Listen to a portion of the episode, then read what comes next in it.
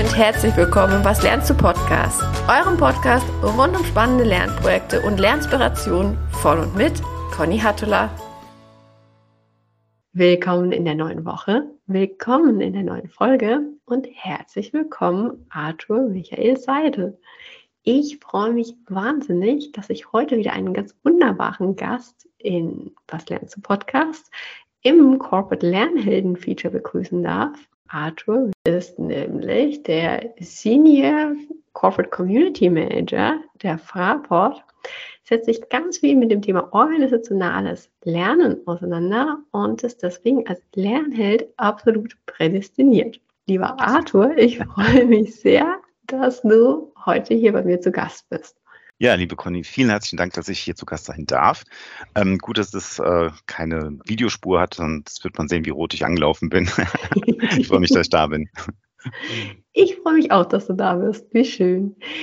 Ja, du, das äh, Corporate Lernhelden Feature ist ja eines, ähm, also ein Format im Was lernst du Podcast, das dazu gedacht ist, vor allem darüber zu sprechen, was äh, Firmen im Corporate Learning anders machen, als es sozusagen in der klassischen Personalentwicklungsdenke der Fall ist. Ich würde aber trotz allem wahnsinnig gern erstmal einen Schritt zurücktreten und dich fragen, was ist denn deine ganz persönliche Einstellung gegenüber dem Lernen? Ähm, ja, vielen Dank. Das ist eine sehr spannende Frage. Ähm, hättest du mir diese Frage vor 30 oder 40 Jahren gestellt, hätte ich wahrscheinlich ganz anders geantwortet als heute. Damals hatte ich gar keinen Zugang zum Lernen. Ich habe die Schule in der 11. Klasse geschmissen, habe eine Lehre gemacht und habe dann auf dem zweiten Bildungsweg studiert und gelernt und ähm, habe irgendwann einen ganz neuen Zugang zum, zur Wissensvermittlung, zum Lernen gewonnen, ähm, indem ich irgendwann gemerkt habe, naja, Lernen kann ja auch super spannend sein, wenn es die eigenen Interessen betrifft. Äh, es muss nicht unbedingt ein Lernen sein, was jetzt für deinen Beruf, was dich da weiterbringt. Es kann auch einfach etwas sein, was dich persönlich weiterbringt. Als ich das entdeckt habe, wurde Lernen auf einmal schön für mich. Mhm. Also das heißt, als du sozusagen raus aus dem klassischen Schullernen gewesen bist und gemerkt hast, dass ähm, ja Lernen im Prinzip auch all das ist, was dich persönlich interessiert und was du dir dann aneignest auf ganz unterschiedliche Arten und Weisen, richtig? Ganz genau. Und das ist auch so ein Learning, was ich ähm, mhm. in meinem aktuellen Umfeld auch wirklich lebe, was, weil ich festgestellt habe, Lernen ist eigentlich ein Grundbedürfnis bei allen Menschen. Ja? Und im Grunde, ich habe bis jetzt noch niemanden getroffen, der nicht irgendwie gerne lernt. Äh, es ist nicht vielleicht unbedingt das, was wir uns immer vorstellen unter Lernen. Ja? Also gerade als Unternehmen ähm, in der klassischen PE, Personalentwicklung, mhm. da hat man ja Personal entwickelt. Das heißt, man hat Skills vermittelt, die der Person in der Funktion weiterbringen. Ja? Und ähm, ich gehe vielmehr diesen Weg, dass ich sage, eine Persönlichkeitsentwicklung muss mit der Personalentwicklung einhergehen, damit es ein rundes Bild gibt. Mhm. Also es Lernen doch eigentlich eher Persönlichkeitsentwicklung, oder? Definitiv. Zumindest ist es die nachhaltige Form. Also klar kann ich jemanden dazu bringen, dass er lernt. Also jeder von uns kennt die IT-Security oder Compliance-Schulungen. Aber wenn man sich mal überlegt, wie nachhaltig sind die? Ja? Mhm. Ähm, woran könnte es liegen? Vielleicht an dem Nutzen, den ich sehe. Also was ist der Nutzen, den ich habe aus einem, aus einem Lernformat, aus einem Wissen, ja, ähm, warum soll ich das lernen? Purpose. Ähm, du hast einen Sohn, der, also meiner ist ein bisschen älter, der ist 15. Mit dem habe ich letztens sehr spannende Diskussion gehabt und der hat gesagt, aber wofür lerne ich das eigentlich? Ja, ich werde diese Mathematik werde ich nie gebrauchen in meinem Leben. Ich weiß es, ja. Und da sage ich, ja, aber du brauchst, brauchst eine breite Basis und so weiter. Also dieses Purpose, einen Sinn erkennen, ist total wichtig und auch gerade im Corporate Learning. Ja. Ähm, was soll ich lernen? Ne? Also mhm. was bringt mich weiter? Es gibt ja verschiedene Motivationen auch. Ich sag mal so, man könnte zum Beispiel sagen, äh, ich brauche das, um den nächsten Karriereschritt zu machen. Ich brauche das, um äh, eine neue Rolle anzustreben und so weiter. Ne? Ähm, woher beziehe ich auch mein Wissen? Ich leite bei, bei der Fraport das Data Literacy Programm und wir haben einen Testlauf gehabt. Da hatten wir haben wir ein Casting gemacht von 50 Leuten, die uns benannt wurden. Wir hatten 19 Plätze frei und wir haben festgestellt, es gibt so Lerntypen. Und wir haben dann diesen Testlauf personabezogen gemacht. Ja, also ein 22-Jähriger, wir haben es Data Rookie genannt, lernt anders mhm. als ähm, der Silberrücken oder so, 30 Jahre Autodidakt und so weiter. Ne? Wie, wie kann ich aber auch mein Wissen verfestigen? Also eine Erfahrung von mir war auch dieses, wir geben den Leuten Wissen an die Hand, wir bringen ihnen was bei, wir geben ihnen Möglichkeiten. Aber wenn wir nicht Platz und Raum lassen, dass die Leute sich ausprobieren können, dann verfestigt sich das Wissen nicht. Also dieses Ausprobieren, miteinander auch ausprobieren, ganz, ganz wichtig. Das ist wichtig für nachhaltiges Lernen. Ja. Und ein, ein Aspekt, den wir in der Vergangenheit auch sehr oft unterschätzt haben, ist das Wissen, was wir auch bei uns selbst in einem Unternehmen haben. Ähm, ich war jetzt, ich bin seit drei Jahren in der Personalentwicklung, war vorher neun Jahre in der Führungskräfteentwicklung und ich habe tolle Formate gehabt, äh, tolle Menschen, ähm, die, die was gebracht haben, die, die ihr Wissen vermittelt haben von extern. Und ich habe festgestellt, wir haben so, zumindest bei uns ist es so, dass man so drauf schaut, was bringt mir das? Habe ich am Ende ein Zertifikat? Ne? Äh, von was für einer Schule ist das? Ist dieser Speaker bekannt? Ähm, auch, auch oft so dieses Wissen muss schmerzhaft sein, so ein protestantischer Ansatz. Ne? Also es muss schwer sein, je schwieriger, je länger. Äh, wenn ich promoviere, ist es fünfmal besser als ein Bachelor und so weiter. Ne? Also man hat dann auch ein sehr mechanisiertes Bild von Wissen und was ich mir da aneignen kann. Und wenn man aber mal ins Unternehmen reinguckt, wir haben so viel Wissen und jedes Unternehmen hat so viele Menschen mit ganz, ganz tollem Wissen, die das auch gern weitergeben. Also jeder, der länger in einem Unternehmen ist, hat ein Netzwerk. Also ich wusste ganz genau, wenn ich bei PowerPoint Probleme habe oder bei Excel, da habe ich bei dem angedockt oder bei dem und die haben mir immer gern geholfen. Und dieses Wissen zu nutzen und im Unternehmen weiterzugeben, das ist super wertvoll und ich glaube, das ist auch eine der neuen Antworten in der Personalentwicklung. Mhm. Ja, da würde ich dir absolut dazu stimmen. Mhm. Ich vermute jetzt, also du hast ja gerade gesagt, du warst zuvor in der Führungskräfteentwicklung, jetzt bist du in der Personalentwicklung. Wie ist das einfach so, sagen wir mal, vom, vom Spektrum her gesehen? Wie, wie fitten denn sozusagen die, die Gedanken und diese Ansätze, die du hast, auch in ja einige formale und bestimmt auch noch klassische Ansätze rein, die ihr ganz bestimmt auch bei Fraport habt, einfach qua der Regulierung, die mit Sicherheit einfach auch ähm, in ganz vielen Bereichen eine Rolle spielen wird, ähm, wo es einfach ein Zertifikat etc. braucht. Also kannst du da vielleicht mal so ganz knapp aufspannen, ähm, so welche Bestandteile hat das Thema Personalentwicklung bei euch? Und dann würde ich sagen, wir spicken dann einfach in ein paar eurer innovativen Formate rein, weil wir wollen ja ganz explizit einfach auch beleuchten, was anders ist und äh, wovon man sich dann auch was abgucken kann. Ja, ja, vielen Dank für die sehr interessante Frage, weil ähm, in der Tat ist es ein spannendes Feld. Also wir haben immer noch die klassische PE, wir haben die Trainings, also mhm. Trainings, die einfach notwendig sind, DGR, also Dangerous Goods und Sicherheitsschulung ähm, und Trainings, Trainings für Dienstleister. Also wir haben ja auch Leute, die für Airlines und so weiter arbeiten. Also das ist, das sind Formate, die äh, wird es auch weiterhin geben. Die, mhm. Da arbeiten wir mit bewährten Formaten, mit bewährten Dienstleistern auch zusammen. Und ähm, dann haben wir die individuellen Aspekte. Ne? Also wir haben auch hier klassische Angebote wie ähm, PowerPoint 1, 2, Excel 1 und 2. Ne? Also so diese Standard-Sachen, ähm, aber auch, äh, was weiß ich, Konfliktmanagement, Zeitmanagement, alles wichtige Sachen. Und mhm. das sind Produkte, die sind über Jahre entstanden. Man hat da einen Grundbedarf und die wird es auch weitergeben. Dann gibt es gerade so bei den Führungskräften, ähm, die haben schon besondere Anforderungen. Also, oder vielleicht nochmal einen Schritt zurück, wenn man sich das Lernen anguckt im Corporate-Kontext. Das ist ja schon anders als jetzt zum Beispiel an der Uni oder in der Schule. Ne? Da sitzen mhm. ja die jungen Leute, weil sie es müssen oder wollen. Ne? Also die lernen, es gibt da Curricula, die kriegen da ein Allgemeinwissen vermittelt und auch Spezialwissen.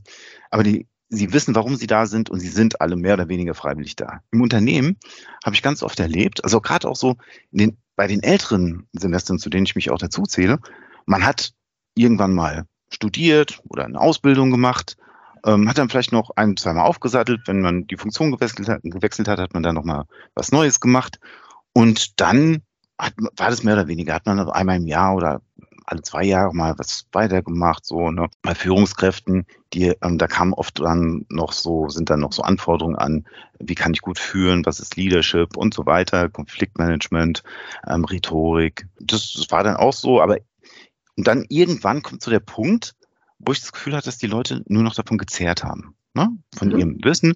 Die haben dann die Erfahrung, die sie über die Jahre gesammelt haben, und diese Gemengelage hat dazu geführt, dass es ganz gut funktioniert hat. Äh, man hat sich arrangiert gehabt. Und dann so in der Lebensphase ungefähr so mit 30, 35, 40, wenn da vielleicht auch andere Sachen auf einmal wichtig werden im Leben, ne? sind dann die Kinder, Haus bauen, Karriere und so weiter, dann lässt es auch rapide nach. Ja, das heißt, ähm, Wissensvermittlung im Corporate-Kontext muss man auch immer lebensphasenbasiert sehen. Ja? Aber irgendwann kam so ein Punkt oder kommt dann so ein Punkt, wo eigentlich kaum noch gelernt wird. Also bei den Führungskräften ist dann häufig so, dass die dann einen Coach haben und so weiter. Aber es wird dann auch eher, passiert eher versteckt. Ne? Das hat auch irgendwas auch mit der Kultur zu tun. Also ich kann jetzt auch nur für uns reden. Bei Cisco oder Microsoft ist es wahrscheinlich anders. Aber ähm, ich habe zum Beispiel die Erfahrung gemacht in der Führungskräfteentwicklung, da war mein Top-Manager, den die, der die nächste Stufe angestrebt hat oder kurz davor stand, und äh, der brauchte Englischkenntnisse. Und da haben wir uns dann Fake-Namen ausgesucht, haben dann ähm, Räume gebucht unter dem falschen Namen und, und so, damit keiner mitkriegt, dass die Person Englisch lernt. Ja, das, das sagt ein bisschen was drüber hinaus, äh, über diese Kultur aus, ne? Dieses, naja, ich bin jetzt in der Position, eigentlich kann ich alles, ich brauche ja gar nichts mehr, weil ich bin in der Position, da kann ich den anderen erklären, wie es geht. Ne? Mhm. Ähm, da wird so dieses Wissen nicht haben, ja, wird vielleicht auch so ein Stück weit oder wurde, das ist auch eher so vergangenheitsbezogen, wurde vielleicht auch eher so als Manko gesehen und nicht als Chance. Ja, eigentlich könnte man auch sagen, ey, guck mal Leute, ich bin 55 Jahre alt, ich lerne jetzt nochmal Englisch. Ja, und, und sitzt es nicht aus. Und, ne? Also es hat ja auch viel mit, mit der Kultur zu tun. Also wir haben dann diese, diese klassischen Sachen mhm. und ähm, jetzt kommt aber in den letzten Jahren kam immer mehr dazu. Also auch so Future Skills. Wir haben gemerkt, dass Datenkompetenz einfach viel, viel wichtiger geworden ist. Und da trifft natürlich die neue Welt auf die alte Welt. Ne? Das sind, das sind neue Schulungen mit neuen Zugängen, neuen Inhalten, neuen Curricula. Und was da auch super spannend ist zu sehen, dass es auch immer eine Symbiose ist von einem Lernwilligen und einem, der das Lernfeld bereitstellt. Ne? Also wir haben dann ähm, Bereiche, wo diese Lernkultur einfach nicht so gegeben ist. Ne? Also wo dann mhm. zum Beispiel die, die Vorgesetzten sagen, ja, du kannst nicht schon wieder auf die Schule gehen, du musst arbeiten oder so. Ne? Und wir haben die Bereiche, wo die Leute sagen, ja, geh auf die Schulung, mach dein BI-Analysten lernen, äh, Power BI und so weiter. Und das ist wichtig, um diese neuen Produkte dann auch anzubieten, die wir jetzt auch entwickeln. Ne? Mhm. Also das heißt, ich fasse mal ganz kurz zusammen. So aus der Historie heraus gab es ganz viel formale Trainings. Was du aber beobachtet hast, äh, das fand ich tatsächlich gerade bemerkenswert, ist einmal dieses Thema Lernen hat auch irgendwie was mit dem Lebenszyklus des Lernenden zu tun. Und am Anfang ist es ganz viel und dann flacht das irgendwie ab. Und in dem Moment, wo man auch eine gewisse Hierarchiestufe erreicht hat, hat man so das Gefühl, ich darf gar nichts mehr lernen müssen, was ein, was ein lernkulturspezifisches Thema ist. Und ich habe es aus dem, was du gerade erzählt hast, aber auch mitgenommen, dass einfach mit, sagen wir mal, der zunehmenden Wichtigkeit der Future Skills dieses Verständnis schon auch ein Stück weit aufgebrochen wird, weil einfach klar ist, wenn ich mich da nicht reinarbeite, habe ich ein ganz großes Problem, oder? Das ist ein sehr, sehr spannendes Feld. Und mhm. ähm, da gibt es keine klare Antwort. Als wir das Data Literacy Programm konzipiert haben, da bin ich dann durch die Leitungsteams gegangen und habe das vorgestellt. Mhm. Und rundweg alle haben gesagt, super toll, was ihr da macht, ja, das brauchen wir. Aber ganz viele haben gesagt, aber es betrifft mich nicht weil ich mhm. bin, was weiß ich, Compliance, Marketing, Vertrieb.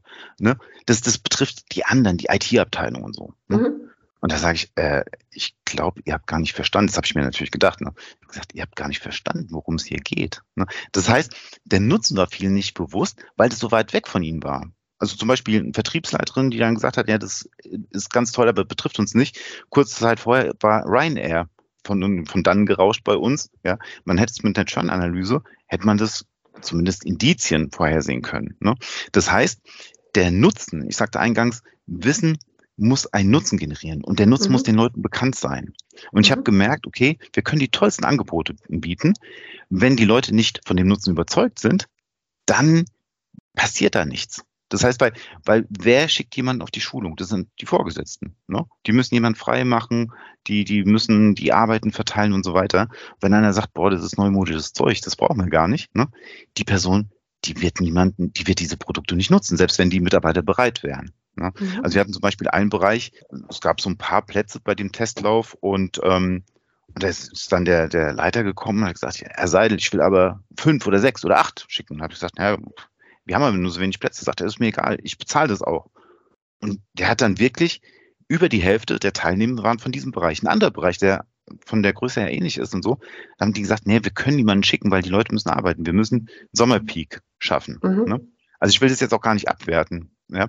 Aber man sieht einfach, die Notwendigkeit, der Nutzen muss den Leuten bekannt sein. Mhm. Und darum habe ich gemerkt, dass nur einfach Produkte anbieten, das reicht nicht aus. Man muss diese Produkte auch so schmackhaft machen und den Leuten transparent machen, dass gerade auch Führungskräfte anbeißen, sage ich mal. Es gibt ja diesen Spruch, der Köder muss dem Fisch schmecken, nicht dem Angler. Ja? Das mhm. heißt, es muss kundenzentrierte Produkte geben. Ja? Mhm. Und die Leute müssen sagen, aha, mit dieser Schulung kann ich das und das Problem lösen, dann werde ich alles dran setzen, dass mein Mitarbeiter oder zwei oder drei das dann machen. Mhm. Und auf einmal passiert was. Ja. Im Zweifelsfall ähm, ja nicht nur sozusagen die Mitarbeitenden, sondern vielleicht auch man selbst, wenn man sagt, Mensch, dann nehme ich im Zweifelsfall für mich ja auch was draus mit. Das ist ein ähm, ganz, ganz wesentlicher Aspekt, ähm, diese Anschlussfähigkeit. Also mhm. singuläres Lernen bringt gar nichts. Ne? Also wir haben jetzt auch zum Beispiel beim Data Literacy Programm festgestellt, die Leute konnten auf einmal Python, die konnten Power BI, mhm. aber die mhm. konnten sich anwenden. Weil die haben diesen Transfer aus dem Kopf in die Arbeitswelt, da hat noch ein Schritt gefehlt. Wir haben uns dann ein Mentorenprogramm überlegt, wir haben eine Community gegründet, wo die auch sich untereinander dann geholfen haben. Auch, auch jetzt gerade die Alumni aus dem ersten Lauf mit dem zweiten Lauf und so weiter. Weil es ist natürlich, jedes Unternehmen hat Spezifika. Wo komme ich an meine Datentöpfe ran? Wo gibt es einen, einen Workaround? Wo, an wen kann ich mich wenden und so, ne? Also ganz, ganz wichtig. Und bei den Führungskräften, auch dieses, also wir haben immer noch Führungskräfte, die haben ihre Leute dorthin geschickt, kriegen heute Dashboards, die haben Dashboards und drucken sich einen Screenshot vom Dashboard aus und gehen damit ins Meeting. Ja, mhm. das heißt, ähm, es muss nicht nur der Nutzen auch bei den Führungskräften da sein, sondern auch diese Anschlussfähigkeit. Kann ich auch mit den Ergebnissen, die ich kriege, ich muss ja auch ganz anders steuern. Ne? Weil ähm, ich muss zumindest die Grundlagen der Statistik kennen. Ich muss den Unterschied zwischen Kausalität und Korrelation kennen, wenn ich mhm. datenbasiert entscheiden muss. Ne? Und das sind Kompetenzen, die dann auch wieder harmonisiert werden müssen mit den Schulungsangeboten, die wir haben. Und also wie, wie du siehst, es geht nicht nur darum, also zumindest bei uns nicht darum, nur Produkte zu kreieren, sondern mhm. ich habe festgestellt, es muss eingebettet sein. Es muss auch eingebettet sein in eine Kultur des Lernens. Wir haben bei dem Data Literacy Programm dann die erste Community gegründet und die Leute haben da untereinander gearbeitet und es hat echt gut funktioniert. Und dann basierend auf diesen Erfahrungen, die ich mit den Führungskräften hatte, ne, weil die gesagt haben, ja, das, äh, keine Ahnung, und was soll das überhaupt und so, ne. Wir hatten auch ganz oft, dass die Leute dann zurückkamen vom Data Literacy Programm und da sagten dann die Führungskräfte, ey, jetzt mach mal KI. Was? Ja, du warst auf der Schulung, mach doch mal. Ne? Ne? Also da haben wir gemerkt, die Leute müssen einfach verstehen, worum es geht. Und mhm. da habe ich dann begleitend ein Format entwickelt, die sogenannten Digitalks, mhm. wo ich ähm, Leute einlade, äh, inspirierende Menschen, die zu bestimmten Themen was erzählen. Am Anfang ging es ganz viel um Data Literacy. Da war Katharina Schüller da, der, der Professor Dr. Meinl vom um, Open HPI, also Hasso-Plattner-Institut, mhm. also äh, Carsten Bange von Vax, also ganz tolle Menschen, die haben da erzählt und die Leute sind gekommen und, und die haben sich auf einmal interessiert, haben miteinander geredet. Ne? Am Anfang waren es so 50, 80, irgendwann waren es 150 und so. Also ich habe gemerkt, da haben wir so einen Ton getroffen. Ne? Und dann ist was passiert dass ähm, die Leute kamen und haben gesagt, oh, das ist ja total spannend, was du machst. Aber wir haben noch andere Themen oder wir möchten gern auch mal erzählen. Ne? Da kamen so zwei junge Menschen, die haben gesagt, wir haben uns in RPA, Robotic Processing Automation, reingearbeitet. Wir sind da total fit drin und sehen einen riesen Nutzen und diesen, dieses Wissen würden wir gern teilen da haben wir einen Digitalk mit denen gemacht, ne? Und auf einmal kamen aus allen Bereichen von der Fraport Leute, die gesagt haben, oh, ich will das auch können, kannst du uns mal helfen, ne? Und da ist was passiert, mhm. ne? Oder dann habe ich mal einen Digitalk gemacht, da ging es ums Thema Game Changer, wo ich dann Leute, die bestimmtes Wissen sich angeeignet haben, die Fraport ein Stück weitergebracht habe. Und, mhm. und die haben dann was erzählt und das war vom kleinen Techniker bis zum äh, leitenden Angestellten, waren so schöne kleine Geschichten und jeder hat gesagt, okay, ist ja cool. Ne? Und da habe ich gemerkt, das, was wir jetzt im Kleinen gemacht haben, jetzt mit der Data Literacy Community, warum machen wir das nicht größer? Warum machen wir das mhm. nicht mit vielen Themen? Ich habe dann die Leute gefragt, am Ende eines Digitalks habe ich gefragt, ähm, wir haben jetzt gesehen, es gibt so viele Gamechanger hier. Und ich weiß, dass es noch viele andere gibt. Wollt ihr das nicht aus sein? Komm, lasst uns eine Zukunftswerkstatt gründen. Und wir haben dann sechs Wochen später hatten wir einen Stapellauf, da waren 140 Leute dabei und ähm, das war vor ja, ziemlich genau einem Jahr. Und heute haben wir diese Zukunftswerkstatt, die mhm. aus äh, knapp 700, ich habe vorhin mal geguckt, wir sind bei 692 äh, ähm, Leuten, Teilnehmenden oder Leuten, die eingeschrieben sind, die in 25 Communities selbstgesteuert an ihren Themen arbeiten. Also die sind einfach, mhm. die treffen sich über Interessen. Da gibt es eine Community, da geht es um ähm, Data Literacy, da geht's um New Work, äh, Leadership und Werte, ähm, mhm. professionell präsentieren. Ja, das ist für mich zum Beispiel eins der wunderschönsten Communities. Da haben wir jemanden, der war jahrelang zertifizierter PowerPoint-Trainer bei Microsoft. Der war Pressesprecher, der war Auftrittscoach und so weiter. Der macht heute was ganz anderes bei Fraport. Aber seine Leidenschaft ist professionell präsentieren. Und das war einer aus meinem Netzwerk, den ich früher mal angedockt habe. Und da habe ich irgendwann mal gefragt, sag mal, hättest du nicht mal Lust, dein Wissen zu teilen? Und am Anfang so, hm, ja, meinst du echt? Und da kommt ganz oft sowas, was du auch mal in einem anderen Podcast gesagt hast, dieses, ähm, wie heißt das, Impost, Impostor? Also wenn man denkt, na, das, was ich mache, ist jetzt nicht so toll oder so, ne? Ähm, der Imposter, ja, ja. Imposter, genau, ne? Und, und er so, naja, könnte ich mal machen. Und wir haben, wir haben dann angefangen mit so einer Reihe, professionell präsentieren. Heute kommen zu seinen Webinaren, kommen 40, 50 Leute. Und äh, früher haben wir uns die Leute von außen eingekauft. Heute haben wir einen aus unserem Unternehmen drin, der mhm. alles kennt, CICD-Firmen ist, ne, der bringt sein Wissen weiter. Ja. Und ähm, genau, und das ist jetzt zum Beispiel eine neue Form des Lernens. Mhm. Dieses, ähm, da kommen die Leute nicht mehr hin, weil sie zielgerichtet eine spezielle Fähigkeit lernen wollen, sondern weil sie ein Interesse haben. Und es gibt diesen wunderschönen Spruch, wenn du jemanden dazu bringen willst, Schiffe zu bauen, bring ihm nicht das Handwerk bei, sondern weg in ihm die Leidenschaft fürs Meer, für die Weite. Ja. Mhm. Und da ist auch, da kommen Leute zusammen aus den unterschiedlichsten Bereichen und die kommen zusammen, weil sie über ein Thema reden wollen und voneinander lernen wollen. Und wenn man das aus diesen verschiedenen Perspektiven sieht, ne, also erstmal dieser, da entsteht etwas ganz Neues. Ein Produkt, das hättest du vorher gar nicht in einem Curriculum packen können, weil du das gar nicht gesehen hättest. Ne? Also aus verschiedenen Perspektiven, verschiedene Hierarchieebene, alle möglichen Altersklassen. Ja?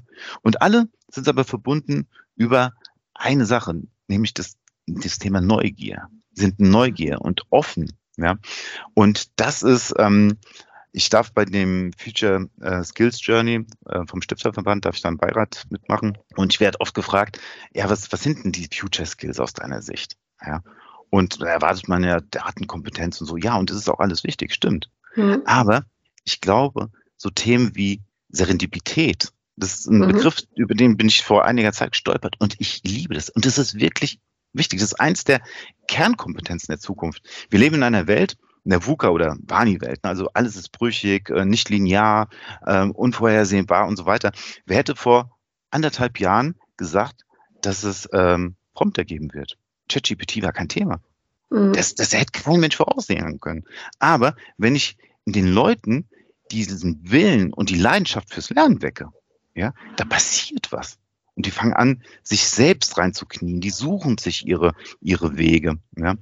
Ähm, das heißt, Lernen nicht nur im, im Corporate-Kontext, sondern auch allgemein. Wir brauchen ganz, ganz neue Antworten. Also diese starren, großen Sachen, möglichst mächtig und so weiter. Das ist passé. Ich habe letztens eine sehr, sehr interessante Begegnung gehabt mit einer Co-Direktorin einer Brennpunktschule in Frankfurt. Mhm. Und die kam aus einer ähm, eher gut behüteten Schule vorher und, und ist dorthin gekommen. Und auf einmal ist ihr ganzes, alles, was sie gelernt hatte und die Erfahrungen, die gemacht haben, haben nicht mehr funktioniert. Weil da kamen viele, also die haben einen ähm, Migrationsanteil von 94 Prozent. Die Kinder sind teilweise nur drei Monate da, vier, dann werden sie verteilt oder ziehen wieder weg. Ähm, es sind auch sehr, sehr bildungsfern Familien noch häufig, sprechen die deutsche Sprache nicht. Und da hat sie ihren Lernplan. Den Lernplan, damit kann sie nichts machen. Ja, das heißt, sie, sie sagt, okay, ich habe hier eine ganz andere Anforderung. Ich muss nämlich versuchen, in diesen drei Monaten, vier Monaten, in den Kindern den Willen oder die Leidenschaft am Lernen wecken, ihnen zu zeigen, wie kann ich mir selbst Wissen beibringen. Ja, das, das steht nicht in ihrem Lehrplan, aber sie hat neue Antworten gefunden. Und das finde ich, das ist auch eine Sache, die wir im Corporate-Kontext oder auch im gesellschaftlichen Kontext einfach ganz neu denken müssen. Das heißt, auch dieses isolierte Lernen ist von gestern. Dieses Lernen nur am Anfang des Lebens und danach davon zehren, nur noch Erfahrung sammeln, ist auch von gestern. Wir müssen lebenslang lernen, ja, um auch überhaupt bestehen zu können. Und, und was aber auch so, so ein Aspekt ist, Lernen muss wieder Spaß machen. Ja, mhm. wir haben ganz oft so Lernen, ja, muss ich, muss ich. Auch wir haben vorhin über die Sicherheitsschulung gesprochen. Ne? Wir haben jetzt auch schon moderne Ansätze mit Kurses, mit Videos. Hm, das ist ganz schön, ne? Aber wenn du mich genau fragst, ich habe vor drei Wochen diese Schulung gemacht. Ich kann mich kaum noch daran erinnern. Aber ich habe vor Jahren mal, da gibt's äh, auf YouTube, kann man das sehen, äh, den Gabelstapler Jürgen oder Gabelstapler Klaus heißt es, glaube ich. Das ist so, so ein Filmchen, wo der an Gabelstapler und der ignoriert die Sicherheitsvorkehrungen. Und das ist sehr makaber, weil dann reißt er sich Arme ab und so weiter. Ich weiß auch gar nicht genau, ob das ernst gemeint war damals oder nicht, aber das ist bei mir hängen geblieben. Ja, das heißt Storytelling. Warum kann man das nicht einbauen? Oder es ist wichtig, dass man Storytelling auch mal einbaut, dass man den Leuten Spaß beim Lernen vermittelt. Ja, es gibt zum Beispiel eine wunderschöne App, die heißt Actionbound. Da kann man über Erleben Sachen lernen. Ja, also Lernen äh, ist so vielfältig wie, wie die Menschheit an sich. Ne? Also es gibt Menschen, wir haben jetzt in diesem Programm, ich habe mich intensiv damit auseinandergesetzt und habe auch die Leute beobachtet. Es gibt diejenigen, die, die sagen, ich lerne über YouTube, über Tutorials oder ich besuche Coursera, ich besuche MOOCs. Der andere sagt, nee, ich brauche ein Buch. Der andere sagt, nee, ich muss in Präsenz, in Gruppen. Der andere sagt, ich schließe mich am liebsten ein. Ne? Also das ist so vielfältig und, und das ist, glaube ich, auch so eine Neuerung in der modernen PE, dass man nicht mehr mit dem Gießkannenprinzip rangeht und dass man sagt, okay, hier hast du was, das habe ich eingekauft, das muss die nächsten fünf Jahre funktionieren, sondern dass ich genau auf die Bedürfnisse der Menschen eingehe. Was brauchst du? Was willst du? Ja, und nicht in erster Linie, was brauche ich als Unternehmen, ja, mhm. sondern auch, natürlich darf man das nicht ignorieren. Das, das muss schon irgendwie eine Passung haben. Aber ich habe festgestellt, die Leute, die sich weiterentwickeln, die Spaß haben, die, die, die, da entstehen auch neue Sachen, neue, neue Perspektiven, neue Chancen. Ja, diese Serendipität, das hat ja damit zu tun, dass man ergebnisoffen ist. Ne? Also man lernt ganz viel, man hat eine breite Basis. Heute gibt es ja keine Universal-Genies ähm, mehr wie Goethe oder von Weizsäcker. Heute wird ja immer eher enger. Ne? Und ich glaube, wir müssen es auch eher öffnen, das Feld wieder, dass man als Individuum die Möglichkeit hat, in vielen, an vielen Blumen zu schnuppern, ja, und sich am Ende des Tages einen eigenständigen Mix zu geben. Und das ist, glaube ich, auch die Herausforderung in der, in der PE, Menschen diese Möglichkeit, dieses Lernumfeld zu geben. Und es hat aber auch einen wirklich einen sehr, sehr kulturellen Aspekt. Den darf man nicht ignorieren. Und ich sag mal, das, und das betrifft, glaube ich, nicht nur Fraport, sondern ganz, ganz viele Unternehmen, das Thema Zeit. Ja, wir haben keine Zeit. Wir sind, wir haben so eine Arbeitsverdichtung, wir sind so effizient, so produktiv. Ja, ich habe noch nie jemanden erlebt, der gesagt hat, nee, äh, morgen um 14 Uhr kann ich nicht an, zu dem Termin kommen, weil ich muss nachdenken oder ich will lernen. Macht man nicht. Jeder Fußballer, jeder äh, Athlet, der trainiert, ja, aber das, was uns trainiert, Wissen aneignen, mhm. dazu haben wir keine Zeit. Das macht man dann abends vielleicht mal oder so, ne? Aber dieses Selbstbildungsurlaub, ich meine, jeden von uns steht eine Woche oder vielleicht sogar zwei Wochen Bildungsurlaub zu. Ich kenne die wenigsten, die das nutzen. Warum? Das ist ein Geschenk. Ja? Das ist einfach, ja, ich, ich muss meine Arbeit, ich muss, ich muss arbeiten, ich muss funktionieren, ich kann nicht und so. Ne? Wenn man sich mal Zeit nimmt, das ist zum Beispiel auch in der Zukunftswerkstatt wunderschön zu beobachten, da kommen die Leute wirklich mal aus dem Alltag so mal für eine Stunde zusammen und da wird geredet. Und da gibt es ein Beispiel, das muss ich mal ganz kurz loswerden, weil das liebe ich einfach. Das war in einem, bei diesem Stapellauf in der Zukunftswerkstatt, da kam ein leitender Angestellter zu mir und sagte, du Arthur, das Thema 3D-Druck, das interessiert mich total. Und da sagte ich, naja, 3D-Druck, Fraport, hm, das weiß ich, also, ja. Und da sagte einer aus dem Hintergrund, ja, ja, wir arbeiten schon mit 3D-Drucken, ne? Ich so, ja gut, also scheint da irgendwie Bedarf zu sein. Ich habe eingeladen. Der einzige Termin, der dann gepasst hat, war ein Freitagnachmittag 15 Uhr. Bei Fraport eigentlich No-Go, weil kein Mensch um 15 Uhr am Freitag da hinkommt. Ich habe den Termin trotzdem gemacht. Es kamen zwölf Leute. Und es mhm. war von einem Azubi, also der war gerade fertig gewesen, bis zu zwei leitenden Angestellten und in, dann verschiedene Fachexperten aus verschiedenen Bereichen. Und dann hat man einfach mal geredet. Und der Hammer war, dieser Termin, der wurde von dem jungen Menschen moderiert, der, weil er einfach am meisten Wissen hatte. Ja, also auch hier auf einmal treffen sich die Leute auf Augenhöhe, weil es mhm. um ein Thema geht. Da geht es nicht mehr darum, wer den größten Schlips oder wer ist am höchsten in der Hierarchie, sondern wer hat was zu sagen. Man ist offen. Ne? Dann, dann kam raus, dass der eine Bereich, also zwei große Bereiche, Facility Management und die Bodenverkehrsdienste, die ähm, drucken ihre Ersatzteile aus. Das wusste ich gar nicht. Ne? Wir haben eine Gepäckförderanlage, das ist, was weiß paar 20 Kilometer mit ganz vielen Weichen und so weiter. Die drucken ihre Sachen aus. Der andere Bereich druckt die Sachen auch aus, hat es aber immer extern vergeben, weil die keinen Drucker hatten, haben es für teures Geld wirklich rausgegeben. Und dann sagt der eine Bereich, ja, wir haben uns jetzt gerade für 60.000 große Industriedrucker geholt. Sagt die anderen, ja, können wir den mitnutzen? Ja, klar, wir haben genug. Ne? Die wussten gar nichts voneinander. Okay, mhm. da schon mal eine Sache. Ne?